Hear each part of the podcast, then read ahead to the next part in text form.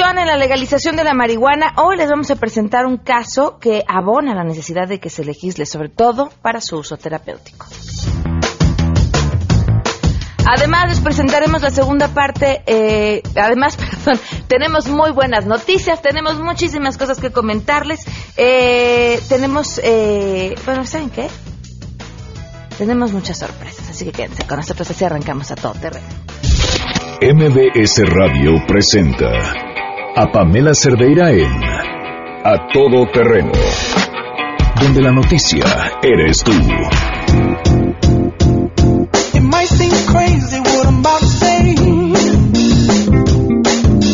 Así arrancamos los lunes en A Todo Terreno, así es como se siente comenzar la semana. Bienvenidos y gracias por acompañarnos. El teléfono en cabina 5166125, el número de WhatsApp 5533329585, correo electrónico a todoterreno.mbs.com y en Twitter y en Facebook me encuentran como Pam Cerdeira. Gracias por todos sus comentarios, por ponerse en contacto. Vamos a tenerle que cambiar a la música alegre porque vamos a hablar de Fidel Castro. Y este, y ya si alegres, alegres, alegres se escuchaban en Dispara, Margot Dispara, creo que ya es suficiente abonar a la alegría. Eh, este personaje que murió el 25 de noviembre y que sin duda creo que, que no se puede juzgar con facilidad. Y creo que el juzgarlo con facilidad eh, se explica porque hemos sido educados en una historia de buenos y malos, donde no caben intermedios. Y Fidel no se acomoda de ningún lado, de ninguno, no al 100%. Y creo que así es como, como hay que juzgarlo. En, sin duda, si vemos del lado bueno, y creo que es lo que más he estado mencionando en estos días, el tema de la alfabetización, 707 mil cubanos alfabetizados en solo un año, eh, lo que hizo por la educación en su país, eh, por el deporte, pero los lados oscuros también son terribles. En 1955, durante un acto en Nueva York, dijo esto, Cuba desea radical, eh, radicalmente un cambio en todos los terrenos de la vida pública y social. Y subrayo esto. Hay que darle al pueblo algo más que libertad y democracia en términos abstractos. ¿Qué frase? Esto fue en 1955. O sea, un personaje que por aquello por lo que luchó o cuáles eran los ideales de su revolución, que era la democracia, jamás llegó. La libertad tampoco llegó y también un régimen marcado por discriminación eh, contra homosexuales, contra testigos de Jehová, hasta contra las corrientes artísticas eh, que venían de Occidente. Y muchos dirán, bueno, pero, pero en Cuba hay mucha gente que lo quiere. Tampoco hay que olvidar que quién fue Fidel y la figura que se construyó como líder revolucionario fue también una figura creada por su mismo régimen, como sucede en todos lados, ¿no? Como, como los héroes que hoy en nuestro país este, adoramos porque nos enseñaron en la escuela a hacerlos así, bueno, pues también fue una historia que se construyó a través de los ganadores. Sin duda un personaje que hay que analizar desde distintos puntos de vista. Los, la prensa extranjera en su mayoría decía murió el líder de la revolución cubana y con palabras distintas para describir el mismo hecho, una bloguera cubana decía murió el anciano dictador. Y entre esos dos polos es donde se mueve el decir quién fue, creo yo, que la palabra más justa para juzgarlo tendría que ser el de la libertad. Y seguramente muchos apelarán, claro, es muy fácil pensar en libertad cuando no tienes hambre. Y es justo ahí en donde se mueve la gran disyuntiva para pensar quién fue Fidel Castro. Él dijo cuando fue condenado a prisión, la historia me absolverá. Eso estará por verse en, yo creo, todavía muchos, muchos, muchos años. Vámonos con la información. Saludo a mi compañero Omar Aguilar. Durante la sesión del sexto Consejo Político Nacional del PRI, el presidente Enrique Peña Nieto pidió a su partido prepararse para volver a ganar la presidencia de la República en el 2018 y las elecciones del 2017. Al tiempo señaló que lo importante primero son los planes y luego los nombres. En la sede nacional del tricolor y luego de saludar por más de 30 minutos a sus correligionarios, en donde incluso corrió y se subió a las gradas, el primer mandatario dijo que el PRI es el único que ha demostrado su capacidad para gobernar. Sin embargo, aceptó y asumió los costos políticos que se han cometido en afán, dijo, por modernizar el país. Este es el tiempo, este es el tiempo de demostrar de qué está hecho el PRI. Es momento de estar resueltos y avanzar con firmeza hacia adelante, porque es mucho lo que hemos logrado. Con responsabilidad, y déjenme aquí decírselos de frente, con responsabilidad asumo los costos que implica transformar a un país. Así lo he hecho desde el primer día de mi gobierno. Les informó Omar Aguilar García. La Embajada de Cuba en México llamó a seguir con el legado de Fidel Castro y mantener viva su memoria, tras agradecer al movimiento mexicano de solidaridad con Cuba y a los asistentes al homenaje que se realizó afuera de esta sede diplomática. Sonia Hernández, encargada de negocios de la Embajada, agradeció la solidaridad mostrada al pueblo cubano. Fidel no es cubano, Fidel es universal y así lo hemos sentido, así todos ustedes nos lo han hecho sentir y por eso le damos un profundo agradecimiento en este momento tan duro. Nos toca seguir el legado de Fidel, mantener viva su memoria, sus acciones. Eso es tarea de todos, pero juntos, juntos lo vamos a lograr, porque Fidel lo que quería era la unión del pueblo, la unión del mundo, la unión de todos. Al homenaje asistieron activistas, ciudadanos y parte del cuerpo diplomático de las embajadas de Bolivia y Venezuela en el país, quienes con canciones de trova y flores blancas recordaron a Castro y pusieron una manta con condolencias. La única bucheada en este encuentro fue la secretaria general de Morena, Jacob Olemsky. Ahí el activista y cantautor Gabino Palomares reconoció el espíritu de lucha del comandante Fidel Castro, señalar que este lunes la embajada de Cuba en México va a abrir su libro de condolencias por la muerte de Fidel Castro. Reportó Ernestina Álvarez. La Procuraduría Federal del Consumidor impuso una multa de 5 millones 680 mil pesos a la empresa Chivas de Corazón SADCB, razón social del servicio de televisión por Internet conocido comercialmente como Chivas TV, derivada del proceso iniciado en agosto pasado, luego de que se detectaron fallas en su servicio y cambios en las cláusulas de sus contratos sin notificar a los suscriptores. La sanción que se notificó a la empresa con sede en Guadalajara, Jalisco, es la conclusión del procedimiento por infracciones a la ley iniciado el viernes 12 de agosto a causa de las fallas reportadas en la transmisión del partido disputado el 23 de julio Chivas contra Monterrey, así como el cambio unilateral de cláusulas que derivó en tres requerimientos de información con fechas 25 de julio, 3 y 8 de agosto. Por lo que respecta a la transmisión del partido de fútbol Chivas América de este domingo 27 de noviembre, la Profeco requirió desde el pasado martes 22 a Chivas TV información sobre las medidas que tomarían para garantizar la calidad de su transmisión. El viernes 25 de noviembre, la empresa remitió a la Profeco un escrito en el que informó sobre la aplicación de medidas adicionales de seguridad e hizo saber la apertura de un canal adicional a través de Cinepolis Click. Ante las fallas registradas en la transmisión de este último partido y las denuncias reportadas por usuarios afectados, la Profeco informó que será requerimiento de información y se iniciarán nuevos procedimientos por infracciones a la ley contra Chivas TV y Cinépolis Click. Noticias MBS, Carlos Reyes.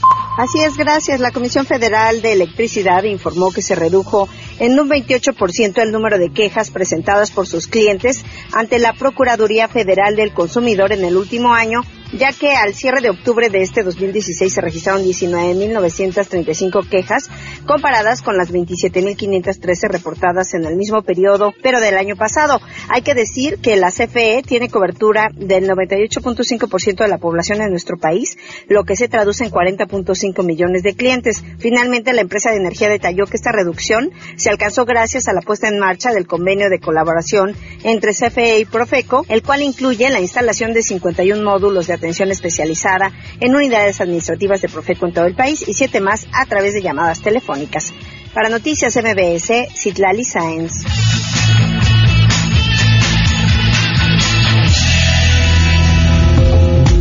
12 del día seis minutos y además esta mañana eh, una persona muerta, 10 heridas, el saldo de las autoridades en un tiroteo ocurrido en la Universidad Estatal de Ohio. Le agradezco a Patricia Estrada que esté en contacto con nosotros para informarnos. Patricia, te escuchamos. Buenas tardes. Hola, ¿qué tal Pamela? Muy buenas tardes, te saludo con gusto, saludando también al auditorio. Efectivamente, son 10 los hospitalizados tras el ataque de la Universidad de Ohio en Columbus, en el estado de Ohio. Nueve están fuera de peligro. Uno, uno, otra persona pues está grave. El sospechoso fue abatido por la policía. Primeros reportes indicaban llamadas al número de emergencia 911 advirtiendo de balacera y presencia de hombre armado con pistola. Sin embargo, las víctimas presentan heridas de arma blanca. Otras más fueron atropelladas por un auto. El incidente se presentó esta mañana en la Facultad de Ingeniería y Física y Química de la Universidad Estatal de Ohio. La emergencia, Pamela, ya pasó, pero las clases fueron canceladas por el resto del día. Hasta ahora se desconoce la identidad de los heridos y del sospechoso.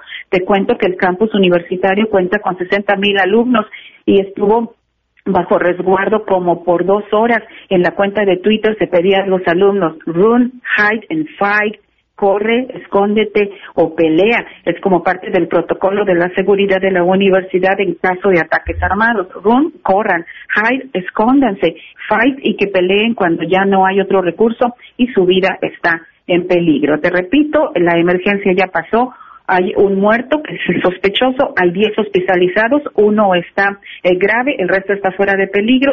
Y bueno, pues mantendremos informados sobre la actualización cuando la policía revele el nombre de eh, la persona que fue abatido y más información sobre este ataque que te digo se suscitó en la Facultad de Ingeniería en la Universidad Estatal de Ohio en Columbus. Hasta ahora se desconoce obviamente las causas de este ataque. Pamela, hasta aquí el reporte. Patricia, estaremos al pendiente. Muchísimas gracias. A la orden. Bye. Buenas tardes. Tenemos buenas noticias. Estas son de las buenas noticias que no sé si son buenas o me dan miedo. Así, miren, yo cada vez que hablo de drones siento miedo.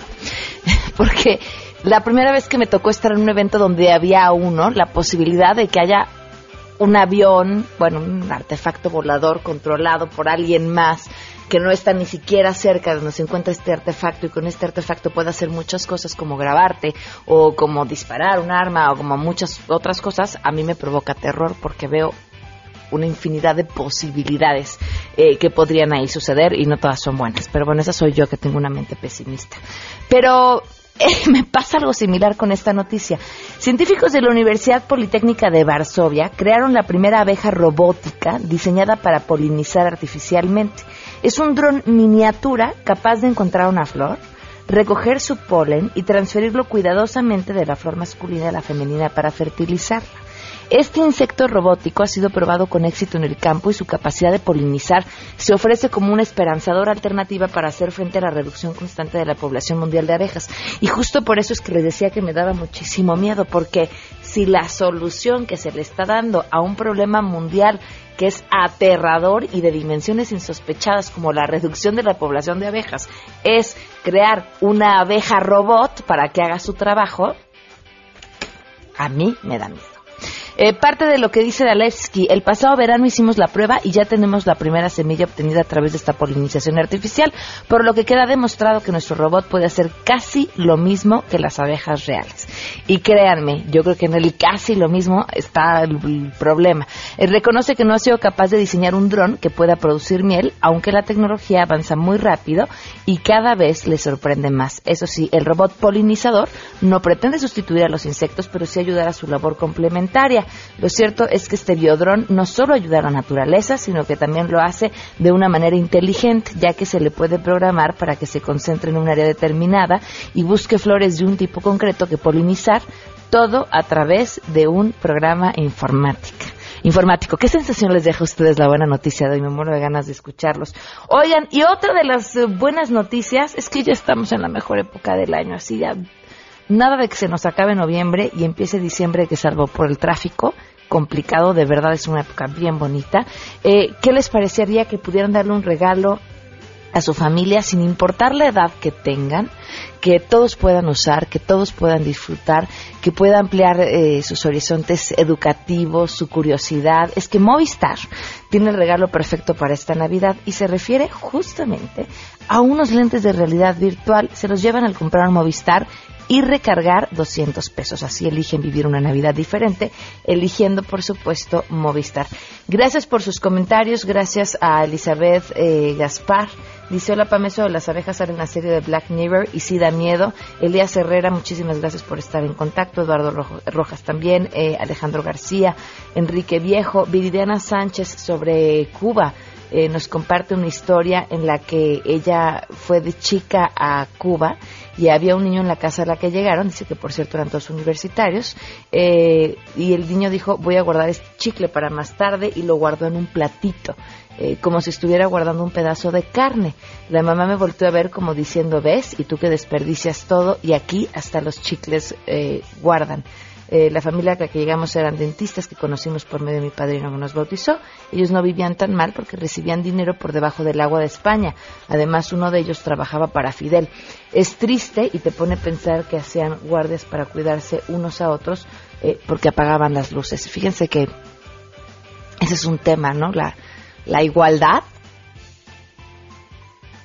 en donde sea es una utopía. 12 con 22, vamos a una pausa y volvemos. Más adelante A Todo Terreno. Vamos a hablar sobre la marihuana y su uso terapéutico. Volvemos. Queremos conocer tus historias. Comunícate al 5166-1025. Pamela Cerdeira. A todo terreno. Donde la noticia eres tú.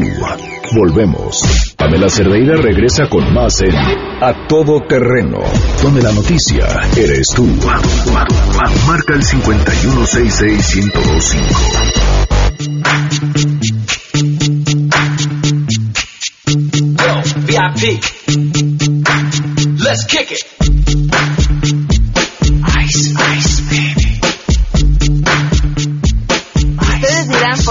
Repentino viaje que a los 80 o 90?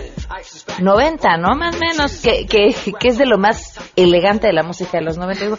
Los 90 me parece la década perdida, como que no se distingue por... La moda era rara, era lo que nos había quedado de los 80, no era bonita. La música de los 90 tampoco es característica por ser espectacular. Venía de, de, de una década de donde todo era una joya, todo era una belleza y todos recordamos. Pero bueno, aquí estaba el ice. Y ustedes dirán, ¿por qué? Bueno, lo estamos escuchando justamente porque Leo, que nos acompaña, le gusta Vanilla Ice. Y, bueno, pues él escogió la música el día de hoy. Le agradezco mucho a Berenice Mendoza, mamá de Leo, que está con nosotros. Berenice, bienvenida, gracias por acompañarnos. Muchas gracias a ti por invitarme. Eh, Berenice, ¿qué es lo que tiene Leo? Bueno, Leo tiene un síndrome epiléptico llamado síndrome de Lennox-Gastaut. Es un dentro de las características son la presencia de crisis, crisis epilépticas de diferentes tipos y pues es muy difícil de controlar, la verdad, eh, un gran porcentaje de niños tiene crisis todo el día y pues deja secuelas tanto deteriorar se deterioran este física como neurológicamente. ¿Cuál ha sido el camino que has recorrido eh, de entrada para obtener el diagnóstico hasta ahora que Leo tiene los 12 años? Bueno, de hecho, hace 12 años los médicos confundían las crisis con cólicos, porque él empezó de bebé a, a, convulsionar y me decían que eran cólicos. Y pues su diagnóstico ya fue pues bastante ya grande, por decirlo así. Si él empezó a presentar crisis desde, naci desde recién nacido, eh, su diagnóstico me lo dieron hasta el año seis meses. Entonces, imagina. ¿Y me decías las secuelas eran ante cada crisis no, no controlada? Eh, bueno, cada crisis va deteriorando el cerebro, va dejando secuelas, mata neuronas también, y pues con esto ellos no pueden desarrollarse como un niño normal. Ok. ¿Y, ¿Y, cuál es el papel que juega aquí? Bueno, no es la marihuana, pero es un compuesto de la marihuana para su tratamiento. Bueno, él hasta hace dos años tuvo un periodo de crisis descontroladas, no lo dejaban hacer nada, él se la pasaba todo el día en, acostado, eh, ninguna actividad. Al día? Eh, bueno, tenía, tenía de todo tipo de crisis, ausencias este, atónicas, pero las que más lo, lo deterioraban son las tónico-clónicas porque se, es todo el cuerpo el que queda comprometido y pues no podía hacer nada, no, casi no, no comía casi, no dormía, no tuve que sacar de la escuela porque este, pues tenía peligro de que se lastimara, dejó de caminar, ahorita otra vez está volviendo a caminar un poco, eh, por lo cual yo decidí, bueno, como papás decidimos que una cirugía nos podría ayudar. Y el año pasado se la realizaron. Ok.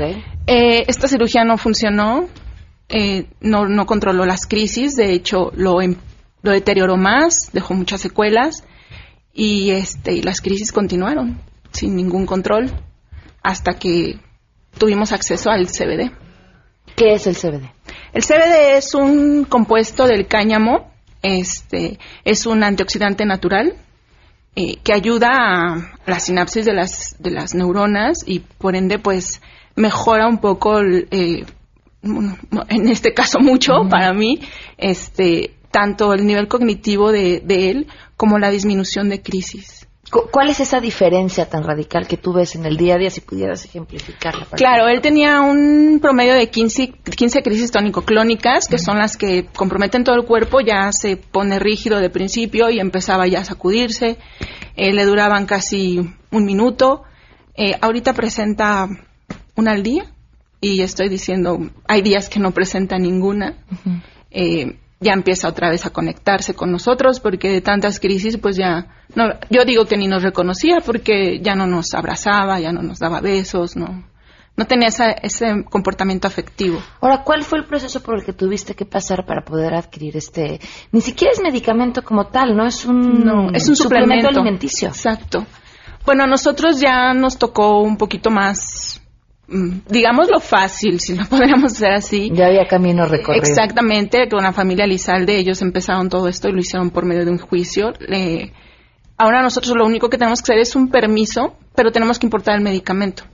Bueno, el- perdón, el, el, este, el, El suplemento. suplemento. Y es caro, es caro traerte un suplemento de otro país. ¿Cuánto cuesta el suplemento ya? Eh, cuesta 499 dólares precio, ¿Te dura cuánto? casi mes y medio. 499 dólares. Bueno, el tipo de cambio queremos llorar. Son 10 mil pesos Sí. para mes y medio. Ahora, más los gastos de aduana, Ajá. de la gente aduanal, ¿Qué más es? gastos de envío, son casi cuatro mil pesos, Ujú. dependiendo la gente, y como 170 dólares de gastos de envío. Entonces, somos casi 15 mil pesos cada mes y medio. Gasto que tenemos que hacer nosotros porque ningún seguro de gastos médicos te lo cubre. No es algo que pudieras ir tú, comprarlo y traértelo. Pues sí, pero también tendría que pagar el viaje. Bueno, sí, ya no sabemos que está ya peor. Sí, también, sí, claro. también eso ya es este otro problema, ¿no?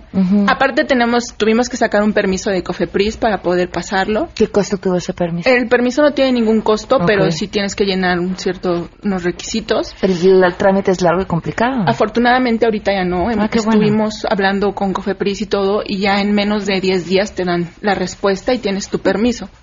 Pero pues sí también fue cosa de estar este los papás yendo a que nos ayudaran a, a hacer más más este ligero todo el, el trámite.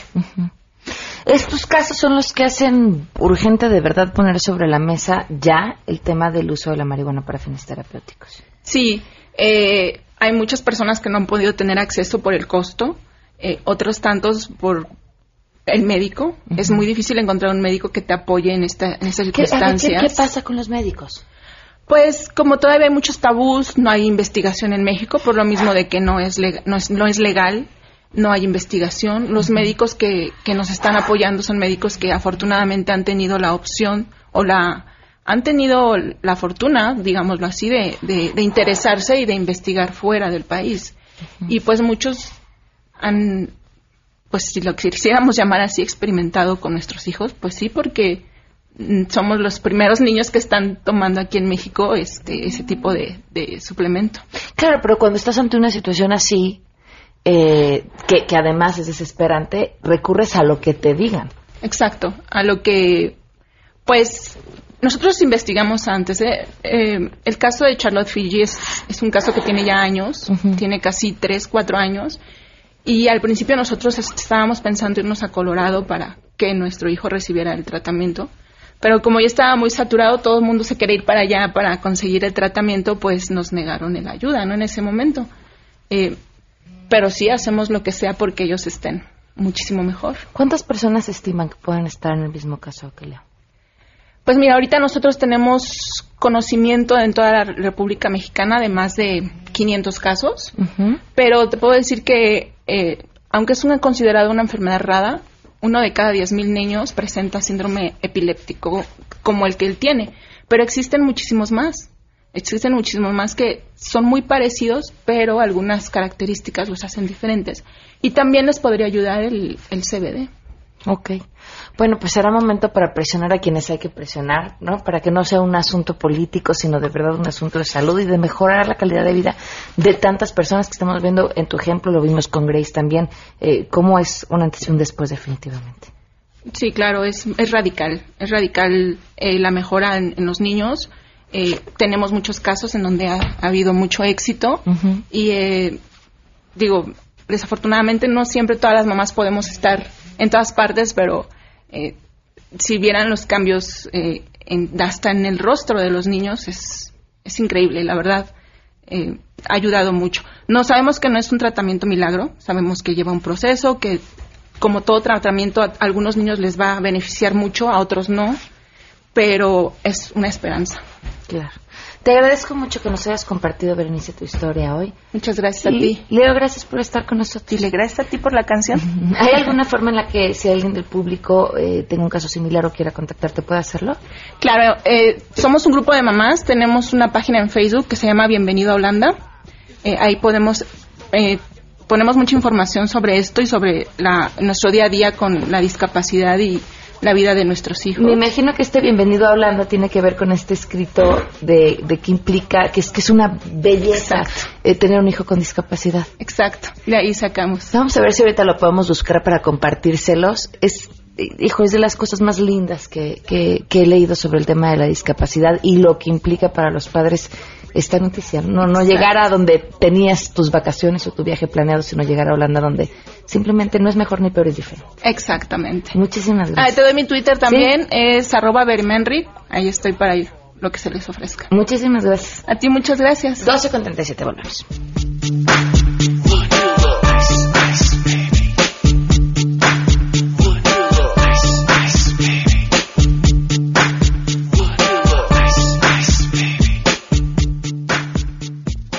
Pamela Cerdeira es a todo terreno. Síguenos en Twitter, arroba Pam Cerdeira. Regresamos. Pamela Cerdeira está de regreso en A Todo Terreno. Únete a nuestra comunidad en facebook.com, diagonal Pam Cerdeira. Continuamos.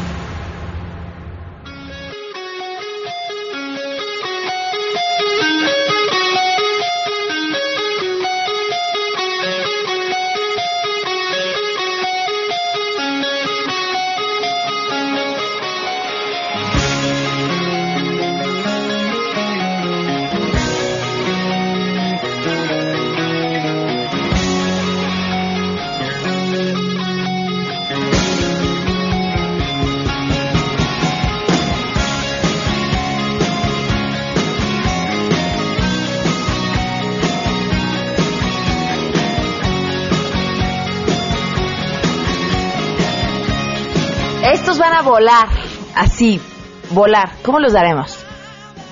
Uno por correo electrónico, otro por teléfono para que le hablen a Talía, la seduzcan, díganle cosas bonitas. ya te empezaron a marcar y ni siquiera he dicho que les vamos a dar. ¿Te fijas, Talía? Eso es tener éxito, ¿eh? eh y el otro, por Twitter. Tienen que poner el hashtag a todo terreno el hashtag Guns N' Roses y su nombre completo. Lo mismo para el correo electrónico. bueno, que nos llamen aquí, les pedimos sus datos. Tenemos tres boletos dobles para este miércoles 30 de noviembre para ver a Guns N' Roses en el Palacio de los Deportes. Boletazos, ¿eh? El teléfono en cabina 5166-1025. Eh, Twitter me encuentran como arroba Pam Cerdeira. ¿Y qué más dijimos? Y el correo electrónico arroba, a todos, no, bueno, sí, a todo terreno, arroba mbs.com. Y tengo a Janine con toda la paciencia deletreándome el correo electrónico del otro lado de la cabina. Muchísimas gracias. Por, faltó por WhatsApp. Sí, ya lo sé, pero es que saben que por WhatsApp luego es un poco más complicado. Les manden su correo de volada y así se pueden llevar este, esos boletos. Gracias a Aniceto que también nos escribe. Y a los que estamos pendientes del WhatsApp, bueno, en esta ocasión así, prometo lo siguiente se va por, eh, por WhatsApp. Eh, gracias a Manuel Mondragón también que nos escribe y que está al pendiente de todo lo que sucede en, en este espacio. Tenemos además, bueno, quería compartirles, eh, esto está bien interesante, si están buscando un buen regalo para esta Navidad, volteen los ojos hacia Movistar porque les está regalando unos lentes de realidad virtual que de verdad le vienen bien a todos en la familia, independientemente de la edad. Lo único que tienen que hacer es comprar Movistar que ya tienen otro regalo, ya sea para ustedes o para alguien más, y recargar 200 pesos y se llevan estos lentes de realidad virtual que son regalazo para esta Navidad. De esa manera eligen una Navidad diferente, eligiendo Movistar. 12 del día con 43 minutos. Le agradezco al doctor Jaime Urrutia que nos acompaña vía telefónica esta tarde, el científico del Instituto de Geofísica de la UNAM. Muchísimas gracias, doctor, por acompañarnos. Buenas tardes, ¿cómo está?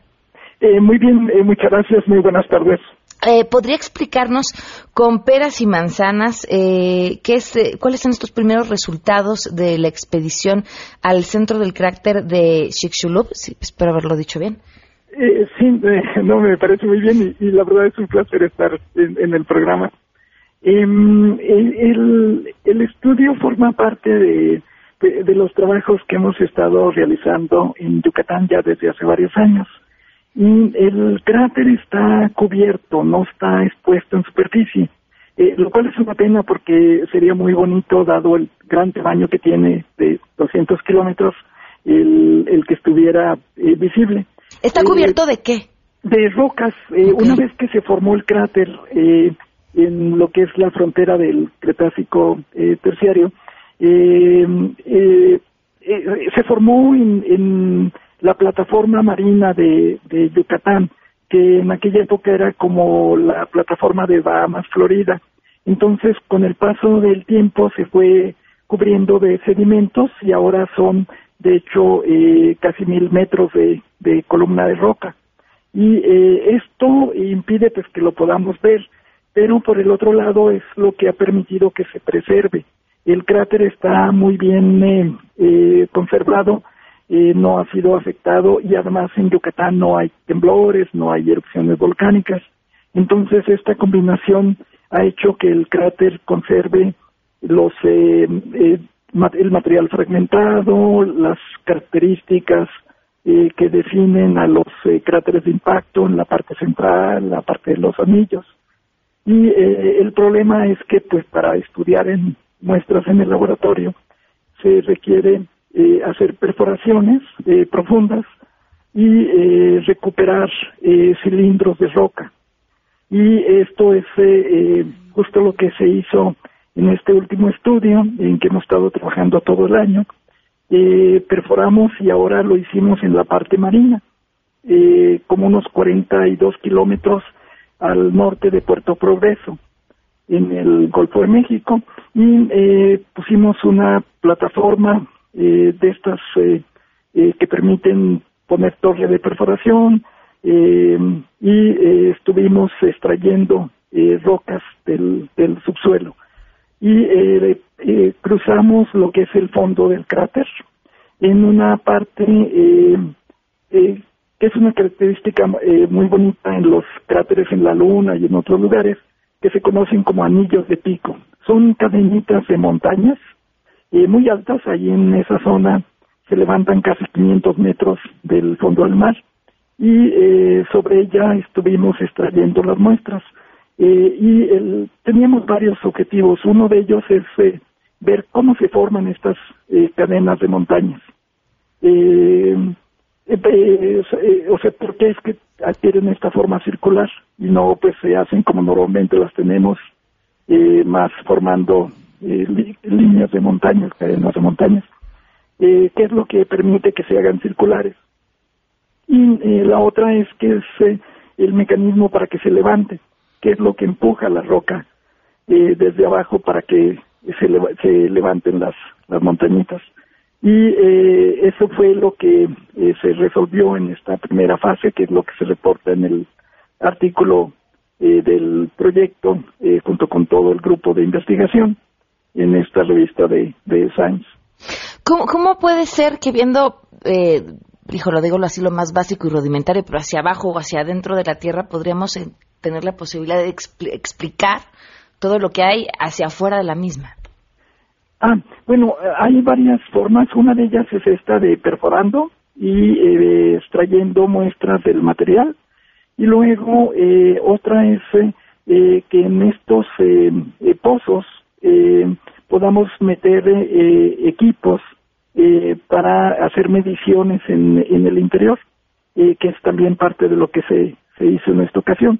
O sea, se hace una perforación que mide unos 20-25 centímetros de diámetro y eh, eh, se usa para sacar las eh, muestras de roca y luego una vez que queda, digamos, el agujero, uno puede poner equipos, no baja con cables para hacer mediciones y tener más información del tipo de roca, composición química, propiedades físicas, y eh, podemos también tener imágenes de la pared del pozo. Y esto eh, nos eh, da información que podemos juntar con las muestras en el laboratorio. Y tenemos como una radiografía de, del subsuelo. ¿Qué sigue a esta investigación, doctor? Ah, estamos trabajando, bueno, afinando ahora el modelo para la formación de, este anillo de picos de las eh, montañas em, y tratando de relacionarlas con las características que se pueden observar en los cráteres en la Luna eh, para tener eh, forma de estimar la energía liberada, el tamaño de los bólidos y las propiedades de la roca con la deformación. Eh, eh, que ocurren en escalas muy pequeñas. El cráter, el, agujero del cráter se forma en unos cuantos segundos y es un agujero muy profundo de 25 kilómetros. Y en eh, unos eh, 5, 15 segundos ya está el agujero completo. Entonces el mecanismo de, de fragmentación y de formación es muy distinto de lo que uno puede observar en otros procesos y eh, esto eh, esta nueva información nos permite ahora entender mejor cómo son las propiedades de las rocas en deformación en tiempos de segundos. O sea, cómo, cómo, qué hace la roca cuando se deforma a esta velocidad en vez de lo que es normalmente en geología de que lleva eh, muchísimos años. Pues tardan miles de años en levantarse las eh, las montañas, ¿no? Eh, esa es eh, una parte de lo que vamos a seguir trabajando. Luego se añadieron otros objetivos. Uno de ellos fue que los eh, cráteres de impacto, otra de las cosas que hacen es producir mucho calor. Entonces la roca se funde y se queda caliente, digamos, la zona del impacto por mucho tiempo. en el caso de Chicxulub, estimamos que fue de alrededor de un millón, millón y medio de años, lo que duró muy caliente la roca. Y esto eh, hace que los eh, eh, todos los fluidos que hay, incluyendo el agua, en el subsuelo se caliente y forman estos sistemas como hidrotermales, en donde se pueden establecer colonias de microbios y de bacterias. Okay. Pues, Entonces estamos ahora viendo eh, qué comunidades bacterianas y, microbianas se establecieron en el caso de Chichilú. Ok, pues estaremos al pendiente de estos trabajos, doctor, y muchísimas gracias por habernoslo explicado tan claramente esta tarde. Ah, este, es un placer, muchas gracias, y eh, es eh, este bueno lo que tienen ustedes en el programa de divulgar esta parte de noticias. Muchísimas gracias. Bueno. Hasta luego. hasta luego.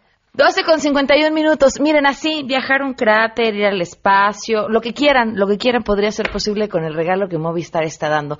Tan sencillo como comprar un teléfono y además abonarle 200 pesos de tiempo aire. Se llevan unos lentes de realidad virtual y puede ser el mejor regalo de Navidad para cualquiera sin importar la edad. Ya lo sacamos de broncas. Elige Movistar, así tendrás una Navidad diferente. 12 con 52. Vamos de verdad a una pausa y volvemos.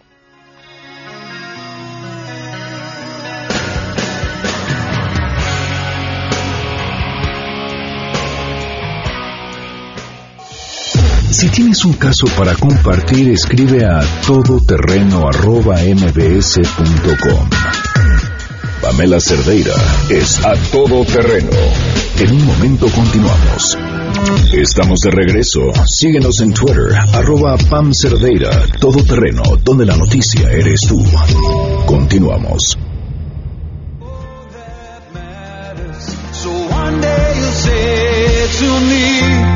I love my life.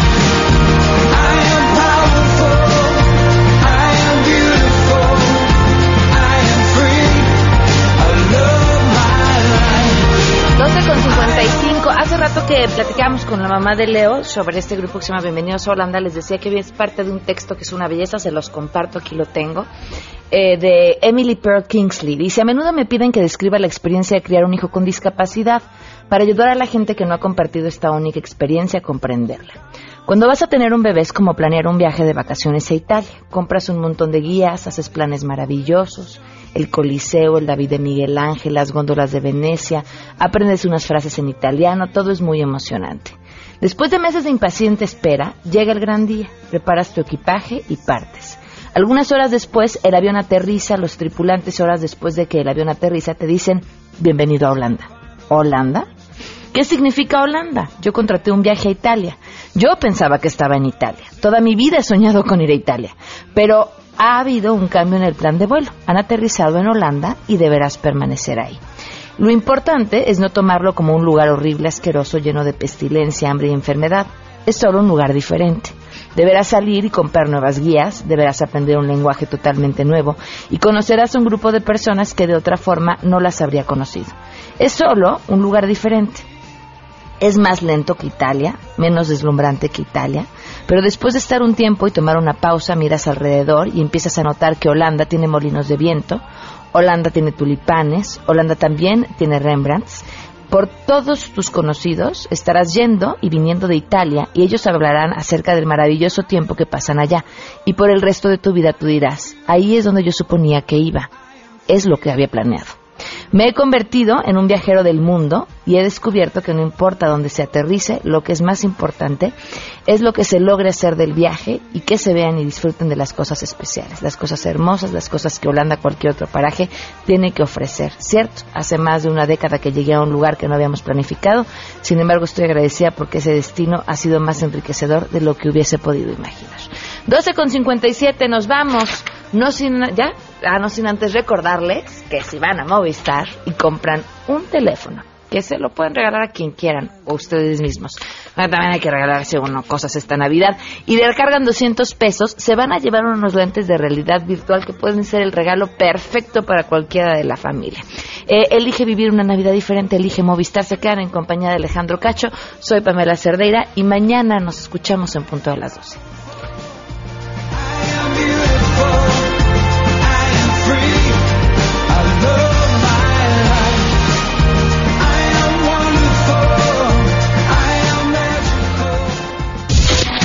MBS Radio presentó a Pamela Cerdeira en A Todo Terreno. Te esperamos en la siguiente emisión, A Todo Terreno, donde la noticia eres tú. MBS Radio, en entretenimiento, estamos contigo.